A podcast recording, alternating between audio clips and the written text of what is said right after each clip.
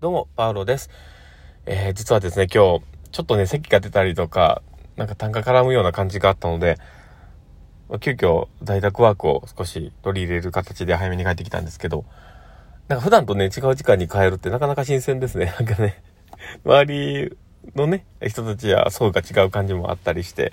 で、なんか普段誰、あまりね、あの帰る時に誰もいない公園とかで子供が遊んでたりとか、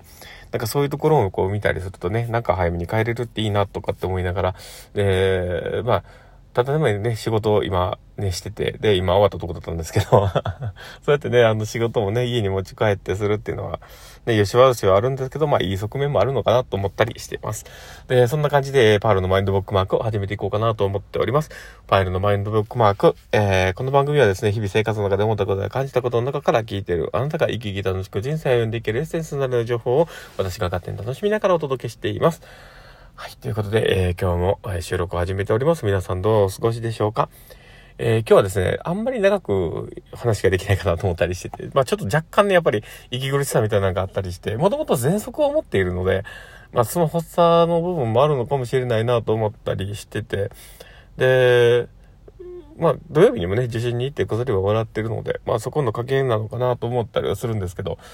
熱も出ないし、あの、サチュレーション、あの、サチュレーションってあれですけど、SPO2 とかね、こう、血液の酸素濃度とかもね、全然99%あるんで大丈夫かなと思ったりはするんですけど、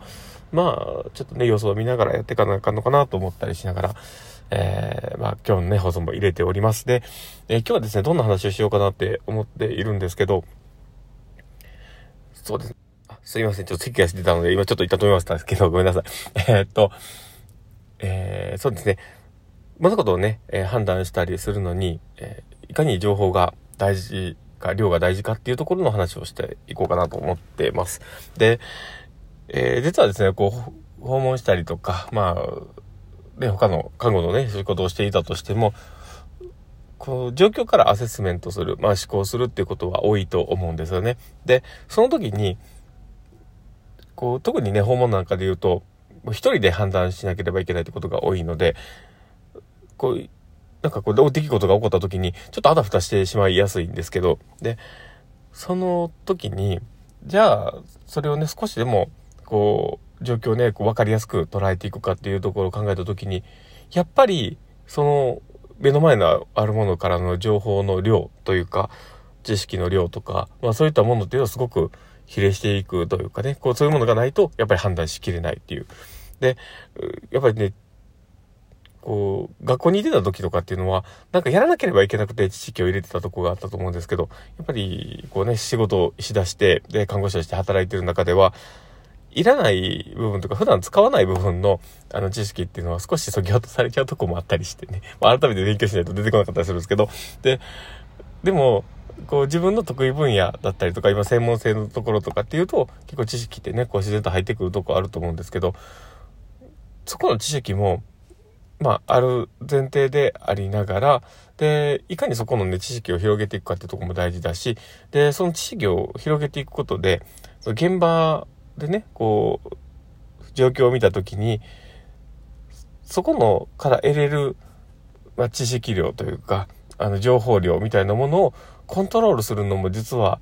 その持っている知識量によるもの。っていうことになってくると思うんですよね。じゃないと、それが必要かどうかも判断できないんで。だから、やっぱり、ちゃんと知識を入れておくってことは大前提でいるんですけど、目の前にある情報をいかにたくさん自分が取るか、必要なものを収集しておくかっていうところはすごく大事かなと思ってます。で、それによって、やっぱり考えた先の答えっていうのは全然変わってくるんで、で、それが緊急性があるものなのか、それとも少し様子を見ていていいものなのか、それとも誰か、そうサポーターとしてね、誰か、えー、いるのかとか、こういろいろこう考えたときに、えー、より整合性の出るものを選びやすいかなと思ったりはします。なので、少しね、そういう知識をいかに自分の中でね、習、こう、習得していくかっていうのが大事かなと。で、そういうふうな、えー、自分のベクトルの向き方っていうのはちゃんと考えていかなきゃいけないのかなって思った次第ではあります。で、まあ、それはなんでそう思ったかというと自分の今のしんどさです。もうね、あの、コロナに関してのこととかもいろいろね、勉強していたり、知識をね、得ている中で、自分の体感的にはそうじゃないかなって思うところもあるので、心配はあんまりしてはないんですけど、ただこれがね、本当に、コロナの知識があんまりなかったり、他の疾患の知識がなかったり、今の世の中の取り巻く環境だったりとか、いろんなものに対する、えー、知識がなかった状況の中でこれが起こると多分めっちゃテンパってたかもしれないなと思ったりもしますし、えー、あたふたしたのかなと思ったりもするんで、まあ今、こういう自分の中での知識量っていうのは、やっぱり安心感にもつながるし大事だなって思う。まあ、そのね、今今日の経験をちょっと話をしてみました。まあ、なるべくね、本当に、何の知識を取っていいかわからない、な、なんで何の、ごめんなさい、何の情報を取っていいかわからないっていうことにならないためにも、やっぱり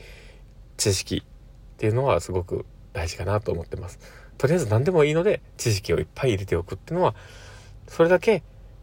状況から引き出せる、引き出しっていうのがね、すごくいっぱいあると思うので、で、できればね、そういうものを自然とね、勉強できるえー、自分たちでいたいなっていうところは、ちょっと思ったりはしています。まあそんな感じで、えー、今日の話はこれで終わりたいと思ってます。すいません、ちょっとね、息のしにくさとかもあるので、ま